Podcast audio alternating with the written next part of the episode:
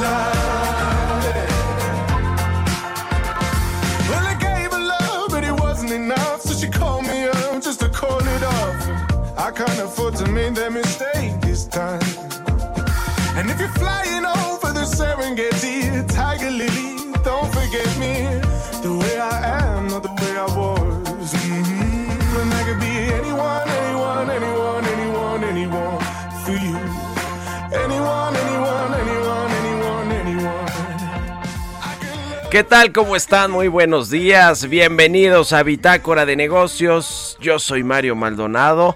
Me da mucho gusto saludarlos en este jueves 31 de marzo del 2022. Son las 6 con 5 de la mañana y estamos transmitiendo en vivo, como todos los días aquí tempranito, en la cabina de El Heraldo Radio. Muchas gracias por amanecer con nosotros, por despertar aquí escuchando El Heraldo Radio, por madrugar, la verdad, madrugamos todos los días pero muy contentos de que nos acompañen o que nos escuchen después en el podcast de Bitácora de Negocios en todas las plataformas de podcast.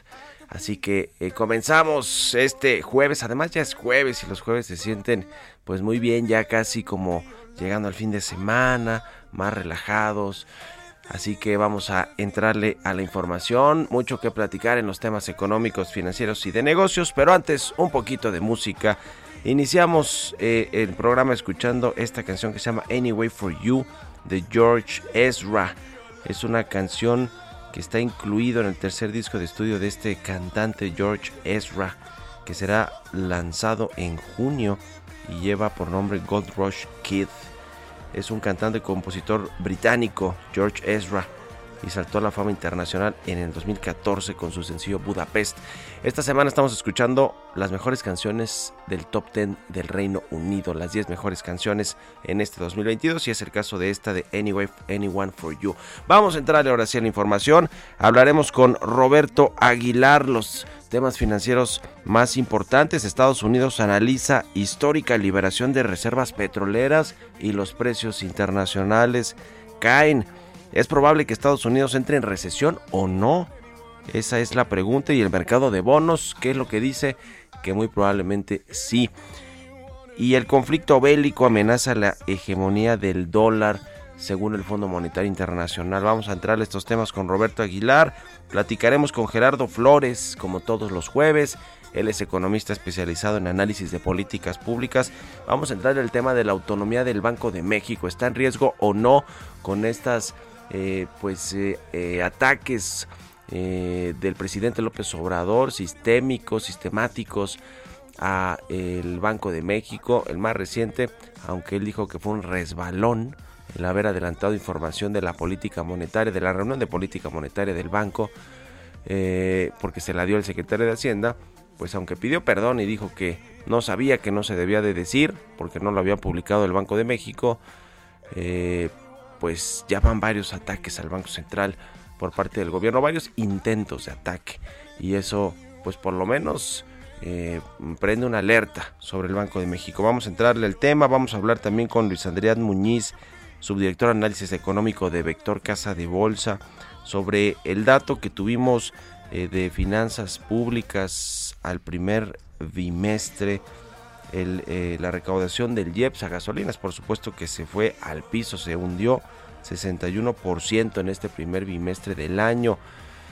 vamos a, a platicar pues cómo estuvo este reporte de finanzas públicas, sobre todo en lo que tiene que ver con la recaudación fiscal y con estos impuestos que pues dejaron de llegar a las arcas por subsidiar la gasolina a través de este impuesto especial, el IEPS. Vamos a hablar de eso. Hablaremos también con Jesús López, subdirector de análisis económico de Banco Base, sobre las expectativas de inflación y sobre lo que sucedió o ha sucedido con el peso, que está en su mejor nivel en siete meses. Y no por lo que se haga en México o se deje de hacer, obedece más a temas internacionales y a una depreciación del dólar en general frente a las monedas eh, pues que son muy líquidas como el peso, el tipo de cambio aquí en México, el peso mexicano. Vamos a hablar de eso, vamos a platicar también sobre el tren Maya, ya están enviando refuerzos de ingenieros militares para construir tanto el tren Maya como el aeropuerto de Tulum después de que pues terminaron o medio terminaron el aeropuerto Felipe Ángeles. Le vamos a entrar a estos temas hoy aquí en Bitácora de Negocios, así que quédense con nosotros. Es jueves 31 de marzo, el último día de marzo. Vámonos con el resumen de las noticias más importantes para comenzar este día con Jesús Espinosa.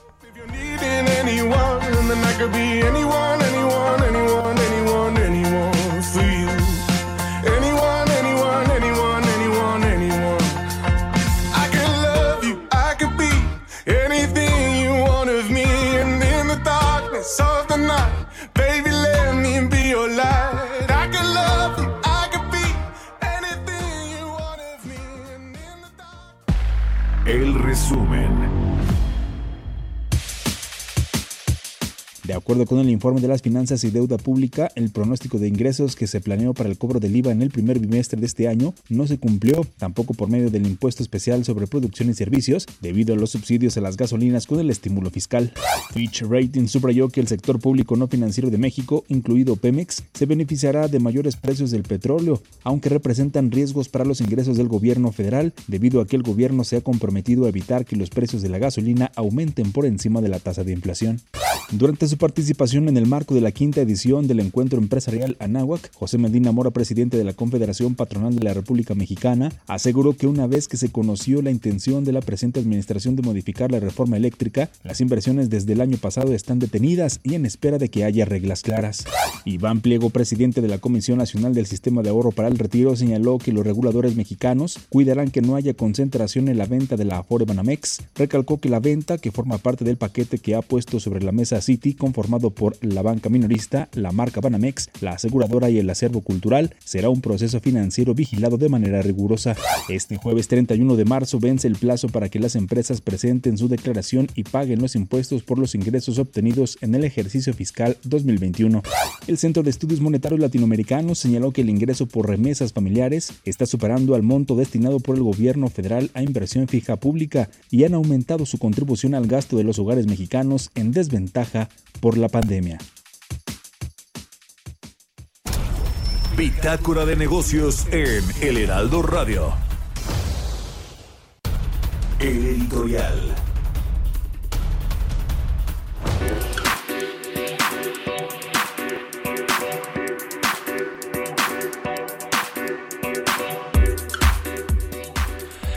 Pues se dio a conocer que John Kerry, este enviado especial para el clima, para tratar temas medioambientales, de cambio climático, que es una agenda que trae Estados Unidos y muchos otros países, pero Estados Unidos es nuestro principal socio comercial y además la potencia económica más importante del mundo. Bueno, viene John Kerry que es, le decía, este enviado especial para el clima de la Casa Blanca, de la Casa Blanca del gobierno de los Estados Unidos, a reunirse hoy con el presidente Andrés Manuel López Obrador. Van a estar otros funcionarios del gabinete, el canciller Marcelo Ebrard, me imagino que la secretaria de Energía, quizá el director general de la CFE o el director de Pemex, porque viene a atender precisamente asuntos de luchar contra el cambio climático, de acelerar los esfuerzos bilaterales México-Estados Unidos contra el cambio climático. Viene aquí a la Ciudad de México. Esto lo informó apenas ayer el, Departamento de Estado de los Estados Unidos en un comunicado muy breve, pero pues decía que va a reunirse con López Obrador también con otros eh, responsables de gobierno en el país y con la comunidad empresarial estadounidense en México. ¿A qué cree que viene John Kerry en medio de la discusión de la reforma eléctrica? Pues hablar de la reforma eléctrica como lo hizo la secretaria de Energía hace unas semanas, como pues eh, lo ha hecho y se ha pronunciado al respecto el embajador de Estados Unidos en México, Ken Salazar.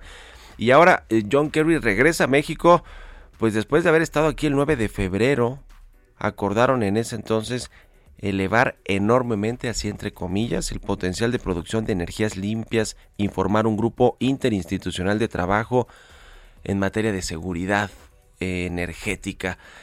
Así que, pues, eh, después de que vino el 9 de febrero y ahora viene el 31 de marzo, pues suena que les urge en Estados Unidos que México realmente reconsidere la reforma eléctrica que propuso el presidente y que se está pues debatiendo, se va a empezar a, debatir realmente ya en la Cámara de Diputados. Difícil que salga antes de junio, que son elecciones en seis estados y antes de la de la eh, revocación de mandato de esta consulta popular, pero pues vaya, que viene seguramente así como lo hizo la Secretaría de Energía y como lo han hecho otros altos funcionarios de Estados Unidos y como lo ha dicho el embajador de Estados Unidos en México que van a defender su política de que México tiene que transitar hacia energías limpias en lugar de devolverle el monopolio a la CFE que mayormente produce energía eléctrica o electricidad a través de, de pues energías sucias del carbón y de, y de otros y de otros materiales. En fin, ya veremos qué dice, pero pues huele a que viene a presionar a México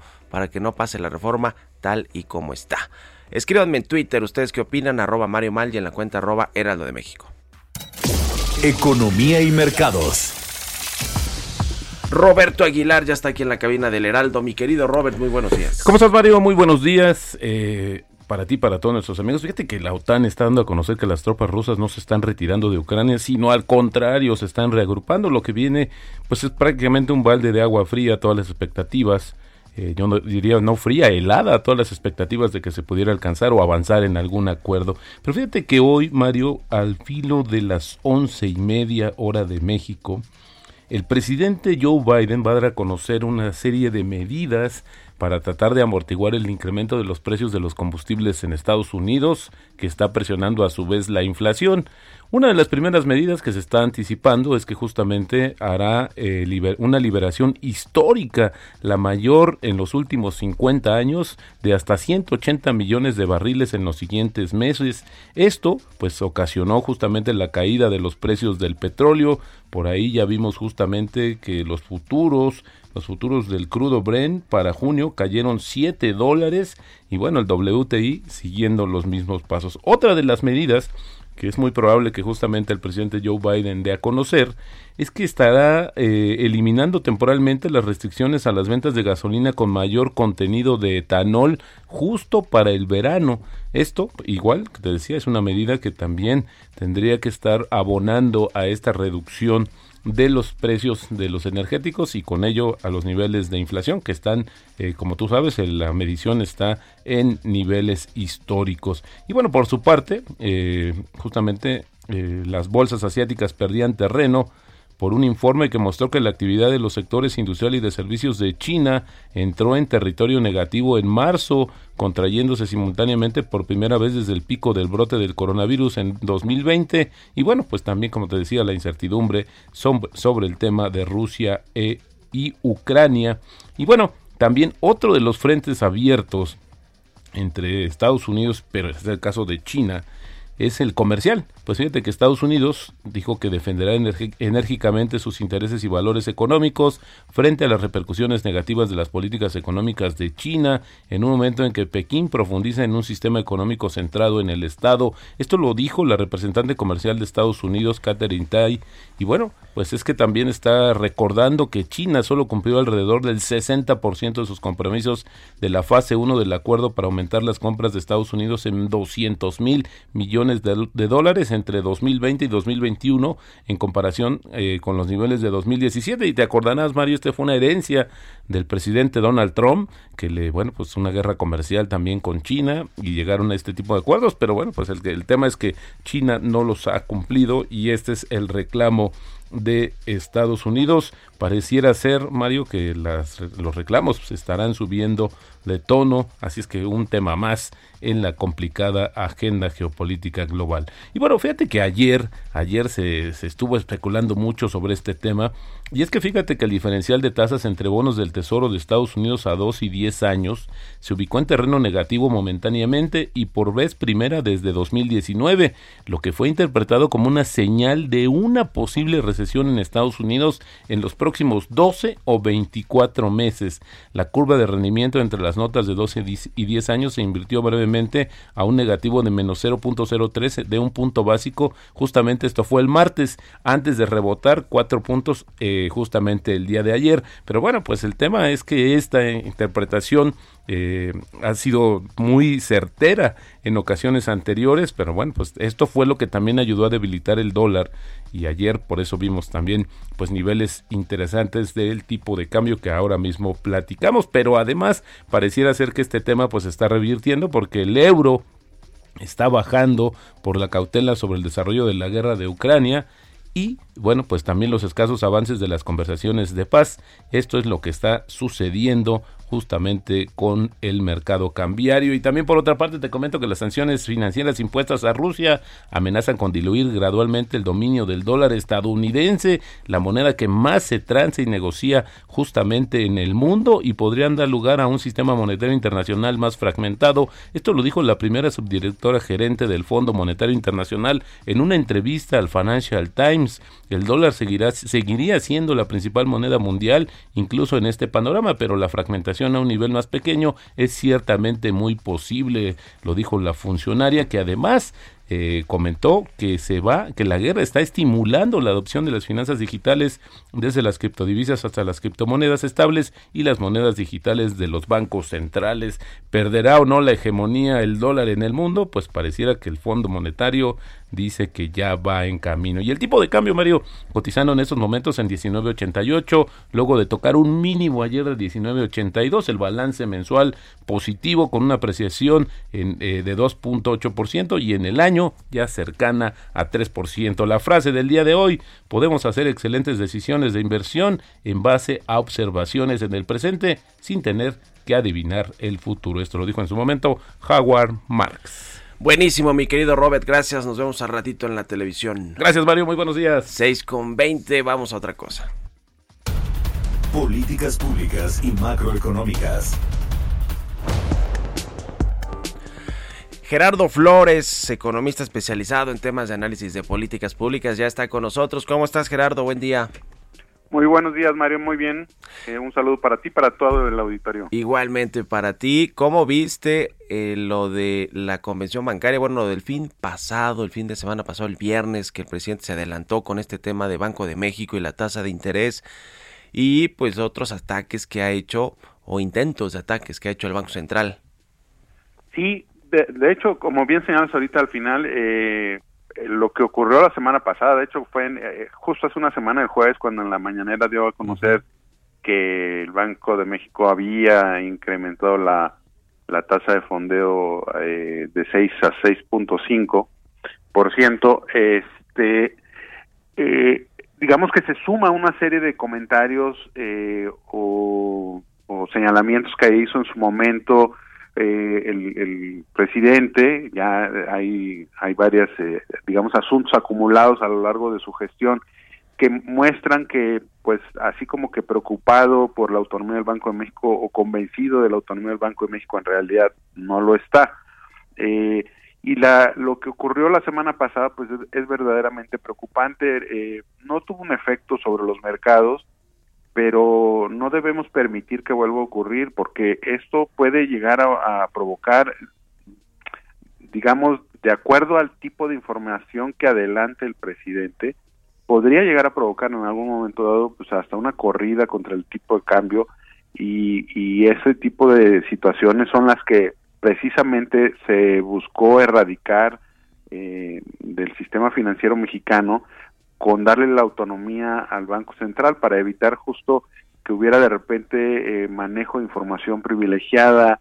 Eh, por ejemplo, se, se habla mucho de que en aquel error de diciembre, pues parte del error fue que eh, de manera informal y por adelantado se le había eh, compartido información a algunos, algunos, este, eh, algunos grandes empresarios, digamos, sobre lo que iba a hacer el gobierno y eso provocó pues una presión eh, sobre el tipo de cambio que no, no tiene parangón, ¿no? Que provocó una caída del tipo de cambio este, tremenda en aquel momento.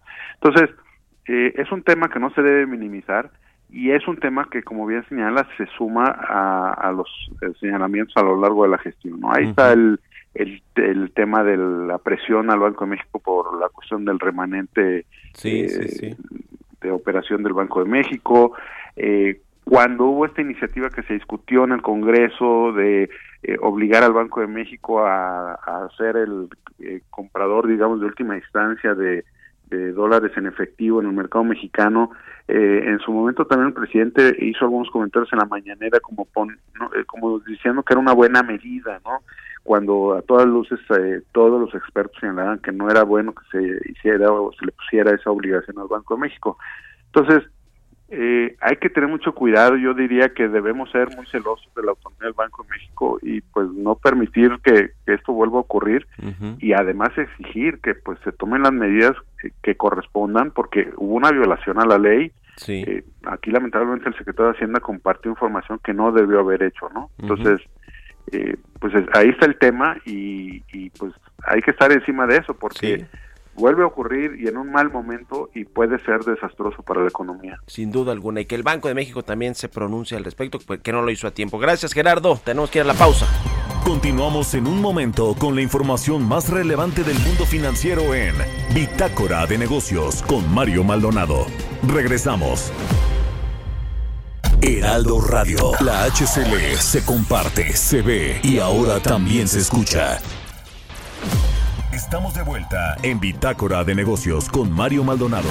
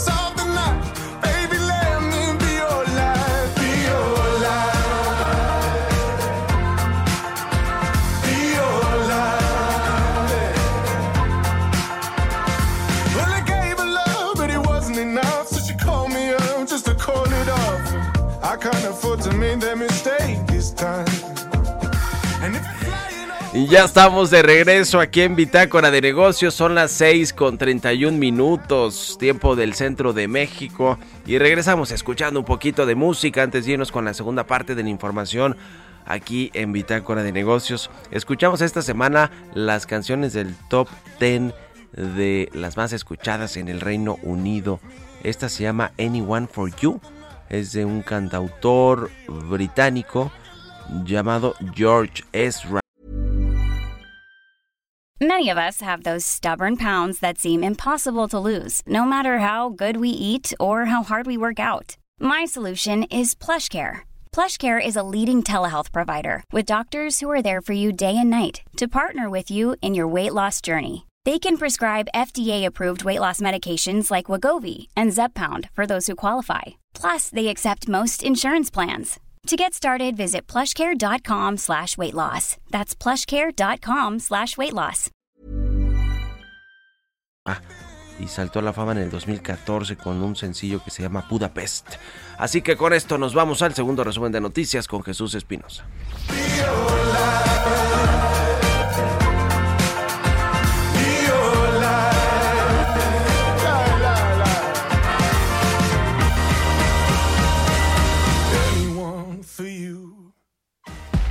El resumen. Eduardo Cortina Murrieta, presidente de la Asociación Mexicana de Capital Privado, dijo que el reacomodo de las inversiones en países emergentes por la guerra entre Rusia y Ucrania generó que parte de esos capitales esté llegando al mercado mexicano. Mientras que el Consejo de Estabilidad del Sistema Financiero actualizó su balance de riesgo para México, en donde contempla presiones a la actividad económica del país derivadas de la situación geopolítica entre Rusia y Ucrania, en un momento en el que apenas comenzaba a recuperarse de los efectos por la pandemia de COVID-19. Luis Antonio García Cerrato, director general de Minsa, destacó durante el timbrazo en bolsa por sus 25 años enlistada en la Bolsa Mexicana de Valores que México se ha convertido en una verdadera potencia agroindustrial y el noveno productor de alimentos en el mundo. Detalló que actualmente se tiene una balanza comercial positiva y la generación de valor y utilidades del sector se encuentra en niveles nunca vistos, por lo que dijo que el sector agropecuario en México muestra dinamismo y resiliencia sin precedentes.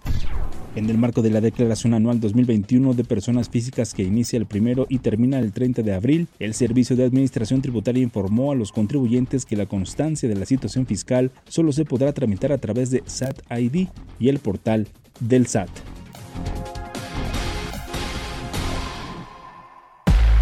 Entrevista.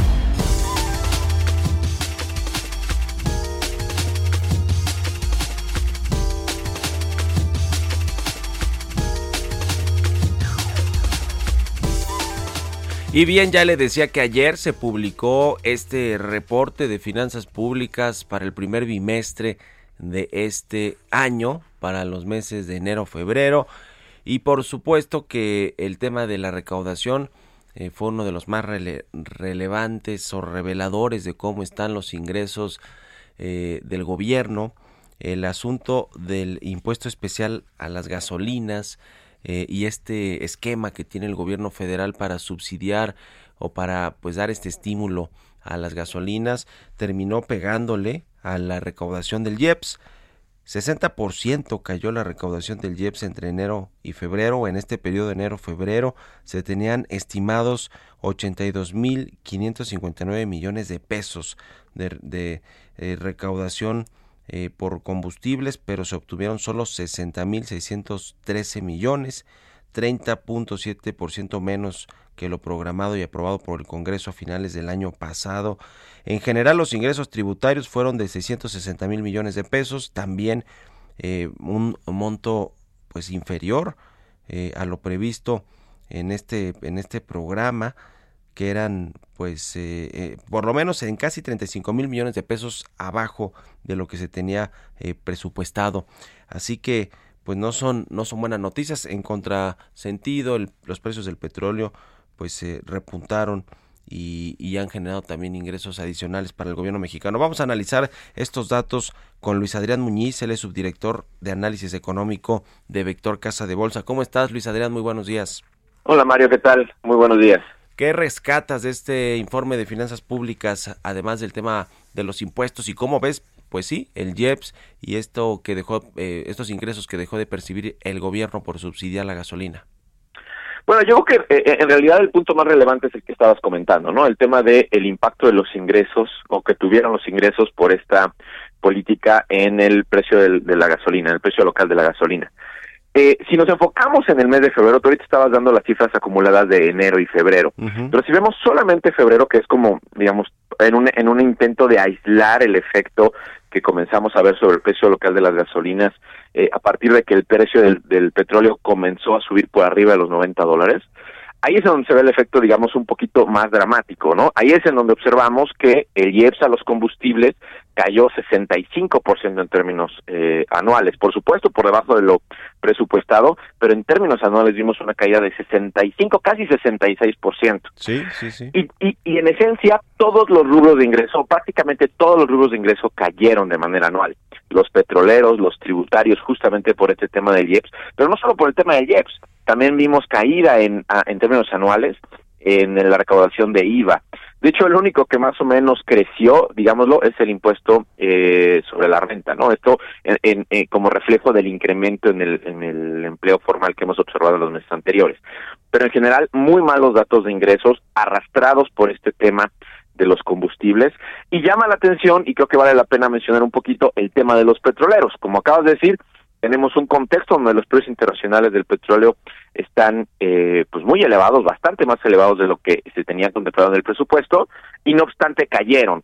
Y la única razón por la cual cayeron es pues la producción, porque una cosa es que tú estés pronosticando un precio del petróleo de 50 dólares por barril para el programa, que haya sido casi 72 en promedio, eh, y que ese es un punto positivo, pero por otro lado también estabas esperando producir un millón setecientos ochenta millones de barriles y nada más produciste un millón seiscientos noventa y nueve. Hay que recordar que por el lado de la cantidad de producción de petróleo no tenemos ningún tipo de cobertura y en, en el mes de febrero en particular ese fue el elemento que tiró los los ingresos petroleros, ¿no?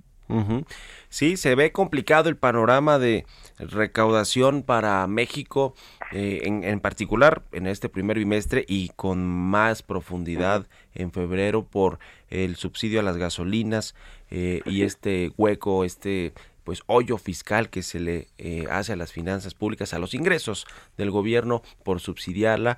Eh, no parece ser que vaya a ser ya la tónica del, del segundo trimestre del año. Vamos a, a comenzar apenas mañana este segundo trimestre del año. Quizá este conflicto en, entre Rusia y Ucrania eh, llegue pronto a un final y eso pues dejará de presionar los energéticos y muchas otras materias primas. Sin embargo, pues ya todo esto descompone, ¿no? El, el, panorama que se proyectó al, el año pasado, a finales del año pasado, con respecto a eh, las finanzas públicas de todo este 2022. Tendrán que ajustar este mes, en los próximos días, se, se, se, prevé que el próximo viernes, ¿no? Con, con el anuncio de los precriterios de política económica del próximo año y para este año tendrán que ajustar todos esos eh, pues, pues eh, indicadores, ¿no? ¿Cómo, ¿Cómo ves todo este tema, digamos, ya cómo va, cómo vamos a ver la, eh, pues la, la el, el, el The Big Picture, iba a decir, en, aquí en, en, todo el 2022. ¿Qué, ¿Qué te parece eso? Tendrá que salir a ajustar el gobierno federal todo esto, ¿no? Sí, por supuesto. O sea, el, el, contexto macroeconómico que la Secretaría de Hacienda propuso en el paquete económico 2022 en septiembre pasado ha cambiado de manera muy importante. O sea, la Secretaría de Hacienda todavía, o bueno, digamos, en, en el paquete económico tenía un supuesto de crecimiento de más de 4% durante este año, una tasa de interés por debajo del 6%, una producción de petróleo eh, más elevada de la que estamos observando actualmente. Y desde nuestro punto de vista, en los cálculos que hemos hecho en Vector, eh, digamos, la combinación de todos estos elementos, es decir, menor crecimiento económico del que se esperaba, mayores tasas de interés de las que se pronosticaban en septiembre pasado, una menor producción de crudo, un tipo de cambio un tanto más depreciado, que por cierto eso es positivo para las finanzas, un precio del petróleo superior, superior y esta política de subsidios a las gasolinas potencialmente puede tener un impacto muy importante en las finanzas públicas. Ojo, se dice que es o se puede estimar que el impacto es neutral, es decir, que la, todo lo que dejas de percibir como ingresos por menor crecimiento, por mayores tasas de interés y por menor producción de crudo, más que se compensa con el incremento en los recursos por el precio del petróleo. Pero ojo, todos esos recursos en ausencia del subsidio a las gasolinas deberían de ir a fortalecer los fondos de estabilización, que por cierto en años anteriores se utilizaron de manera muy importante. Entonces, sí. Lo que va a pasar es que no vamos a tener necesariamente un boquete fiscal este año, porque los recursos adicionales por los precios, por el precio del petróleo nos va a ayudar, pero sí estamos descobijando, estamos comiéndonos todos los recursos que deberían de ir al, al, a los fondos de estabilización que fortalecen las las finanzas públicas para los próximos años. Y en ese sentido creo que eso es lo que vale la pena destacar. Los, los, los criterios generales o los precriterios generales de política económica 2023 se publican mañana, mañana a lo largo del día. Y en efecto vamos a tener que observar este ajuste del marco macroeconómico. Todo el mercado estar muy atento a eso, pero también a qué es lo que esperamos para 2023, porque muy seguramente también habrá un, un deterioro en el, en el marco que la Secretaría de Hacienda eh, está contemplando. Y solamente permíteme dar un, un, un comentario adicional en términos del precio del petróleo. Digamos, desde mi punto de vista, el nivel óptimo para el precio del petróleo, eh, o digamos el nivel que más le conviene a la Secretaría de Hacienda, es que el precio se ubique entre más o menos 65 y 90 dólares por barril. No, no, en ese rango es un rango suficiente para que la Secretaría de Hacienda pueda recaudar impuesto y tener ingresos excedentes por el lado petrolero. Niveles, desde mi punto de vista, desde mi estimación, por arriba de 90 dólares por barril, implicarían sacrificar IEPS, implicarían dar subsidio en una cantidad equivalente al ingreso al ingreso petrolero que está recibiendo, es decir, ahí es donde te, te comes todos los ingresos por la política de subsidios. Entonces, lo ideal sería que estuviera o que el precio del petróleo en los siguientes meses, como tú comentas una vez, eh, ojalá superado el conflicto en Ucrania, pues que se ubique más o menos en ese rango. Ese es el rango al que creo que la Secretaría de Hacienda le puede convenir el precio del petróleo. Sí, es este viernes cuando se dan a conocer estos eh, criterios o precriterios de política económica y se ajusta todo este marco económico, macroeconómico de 2022 y, y obviamente pues, lo que estima el gobierno para el 2023. ¿Qué, ¿Qué, crees que va a suceder? Precisamente ya hablas de, del rango de los precios del petróleo, eh, pero, pero otros indicadores importantes como el del crecimiento económico, hasta qué eh, pues, rango lo va a bajar Hacienda mañana? Mira, yo, yo creo que lo más responsable sería bajarlo a un a un nivel en donde a un rango en donde el, el, punto medio sea 2%, que es más o menos a donde el mercado está viendo el crecimiento. Sí hay riesgo de que incluso el crecimiento se vaya un poquito más abajo de este nivel, pero creo que la Secretaría de Hacienda podrá ubicar en, en, a lo más 2% el crecimiento esperado para este año. También deben de corregir al alza la estimación para la tasa de interés es un elemento que afecta al costo financiero y que lo tenían eh, pronosticado a niveles inferiores al 6, ¿no? Y ahorita pues más bien tendrían que estar pensando en niveles de al menos 8% desde mi punto de vista. La producción también deberían de ajustarlo un poco a la baja. Creo que ahí, eh, históricamente, la Secretaría de Hacienda siempre se ha mostrado optimista en estos, eh, en este rubro. Eh, lo que, bueno, pues no necesariamente es bueno porque si estás sobreestimando tu producción de petróleo, puedes llegar a tener una sobreestimación de ingresos petroleros que tampoco nos gustaría observar. Entonces, yo creo que deberían de bajarla. Vamos a ver eso. Y el precio del petróleo tampoco creo que sea sano que lo suban demasiado, ¿no? O sea, en efecto, todo parece indicar que los precios internacionales a lo largo de 2022 no van a disminuir hacia los niveles presupuestados, en torno a los 60 dólares. Pero yo creo que debería de ser prudente y subirlo, pero no subirlo demasiado. Insisto, creo que entre 65 y, y 90 puede ser un precio adecuado y que aparte le favorece a la Secretaría de Hacienda porque implica ingresos petroleros adicionales. ¿no? Yo creo que a muy muy grandes rasgos eso es lo que lo que debería observar. También va a ser interesante ver a dónde manda la inflación, ¿no? Yo creo que debería de subirla a un nivel pues más bien cercano al 6%. Vamos a ver, todo esto, este marco macro que nos van a presentar mañana es importante, bueno, porque te da una idea de lo que de lo que espera la Secretaría de Hacienda, pero también lo es porque al igual que las predicciones de Banco de México tienden a arrastrar a los mercados, ¿no? O sea, si mañana la Secretaría de Hacienda nos dijera que la inflación va a ser, voy, a exagerar por supuesto, 10%, pues lo más probable es que todas las expectativas del mercado comiencen a converger a ese nivel. Y eso es lo relevante, ¿no? Que mueve todas las expectativas.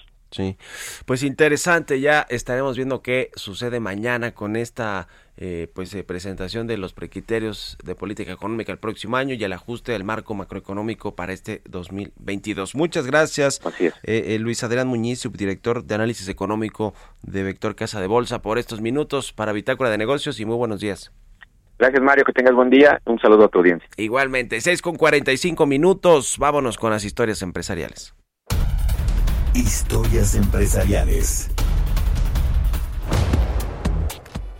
El presidente Andrés Manuel López Obrador anunció que para la construcción del aeropuerto internacional de Tulum, que le va a hacer competencia al de Cancún, aunque no quiera el eh, dueño del grupo aeroportuario del sureste, Fernando Chico Pardo, que nunca lo quiso, nunca quiso este aeropuerto de Tulum, pero el presidente dijo sí va y lo van a construir los militares. También le van a entrar al tren Maya, que ya tienen este tramo 5, que es el más complicado, el más eh, el que el que está generando un mayor impacto ambiental, un mayor daño ecológico en esta zona. Y bueno, pues precisamente van a mandar 155 ingenieros militares a la península de Yucatán a que le entren a estos dos proyectos. Nos platica de esto Giovanna Torres.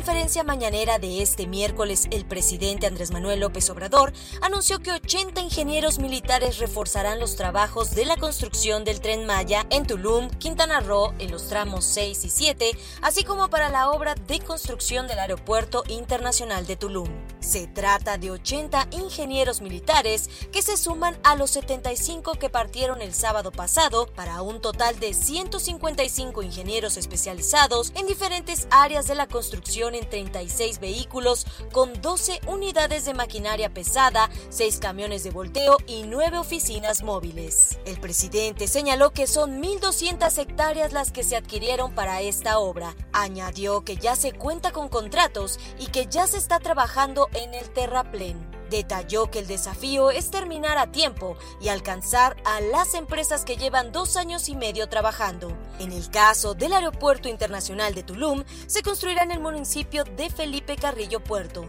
Tendrá una extensión de 1.200 hectáreas y tiene el objetivo de despresurizar el Aeropuerto Internacional de Cancún, que presenta signos de saturación, pues en la actualidad tiene hasta 600 operaciones diarias. Para Bitácora de Negocios, Giovanna Torres. Entrevista.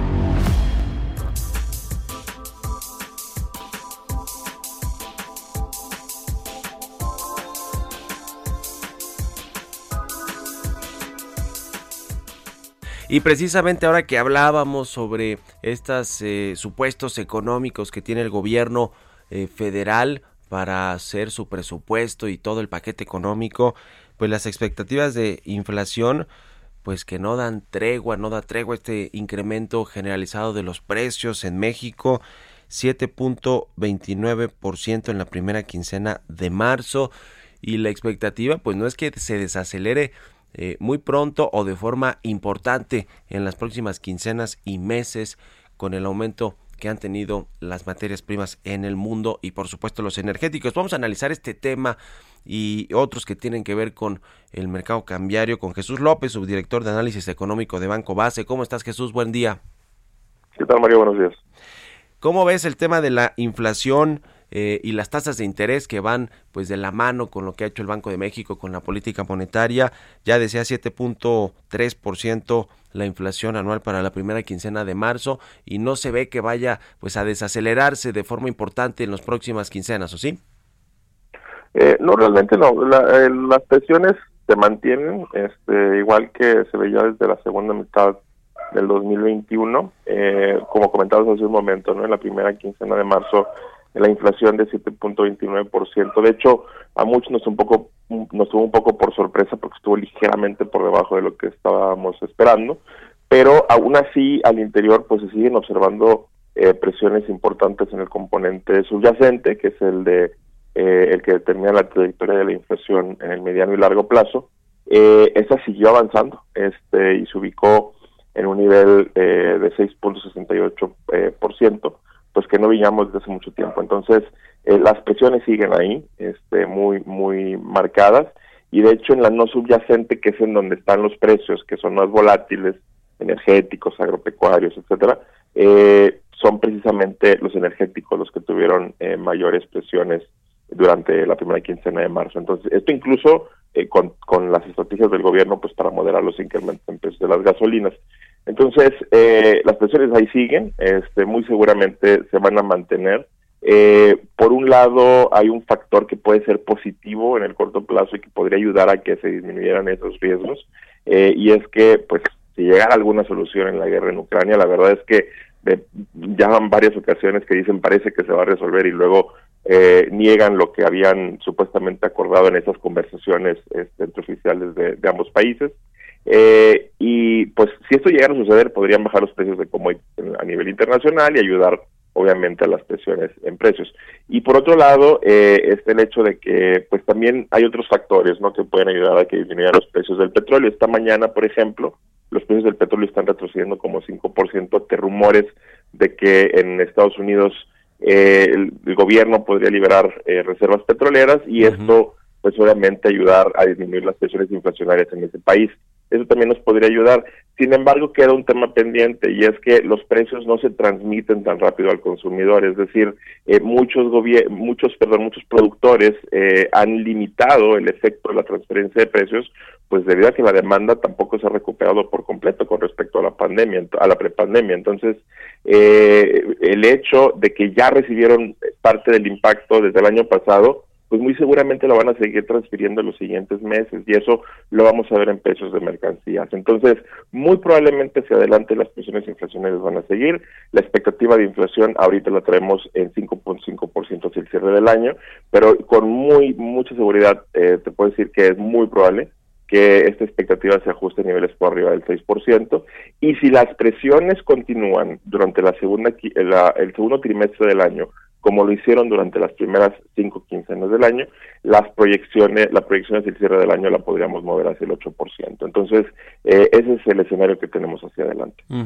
El tema de las tasas de interés, que es la política monetaria que lleva el Banco de México, ¿cómo lo ves? ¿Cuánto, cuánto, cuál es el pronóstico que tiene el Banco Base de cómo va a cerrar este tema? Y de pasada también preguntarte sobre el tipo de cambio al peso que le ha ido bien, no necesariamente creo yo por lo que sucede en el país, sino por el contexto internacional del dólar.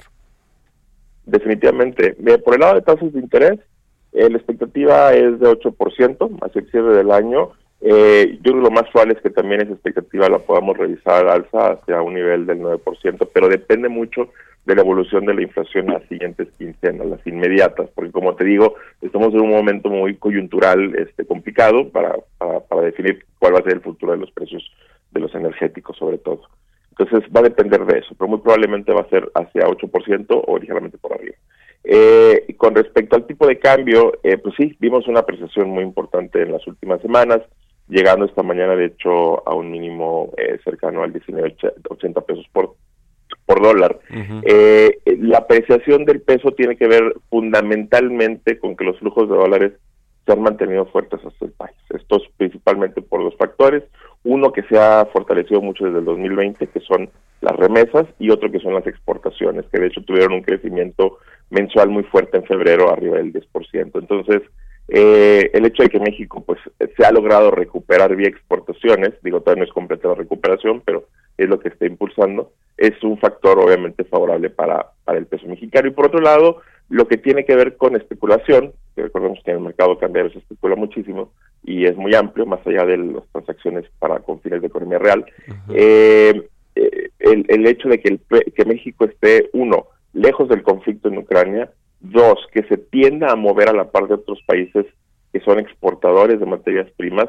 México exporta materias primas, pero realmente es muy poco como proporción del total de sus exportaciones, eh, pero que se tiende a mover igual que estas economías, le ayudó bastante. Esto en las semanas posteriores al 8 o 9 de marzo. Entonces, eh, es una acumulación de factores que pues, han ayudado a la apreciación del peso. Buenísimo. Gracias Jesús López por estos minutos y muy buenos días. Buenos días, Mario. Que estés muy bien, hasta luego. Con esto nos despedimos. Muchas gracias a todos por habernos acompañado. Se quedan con Sergio y Lupita aquí en el Heraldo Radio. Nosotros nos vamos a la televisión, al canal 10 y nos escuchamos aquí mañana a las 6. Muy buenos días. Esto fue Bitácora de Negocios con Mario Maldonado, donde la H suena y ahora también se escucha. Una estación de Heraldo Media Group.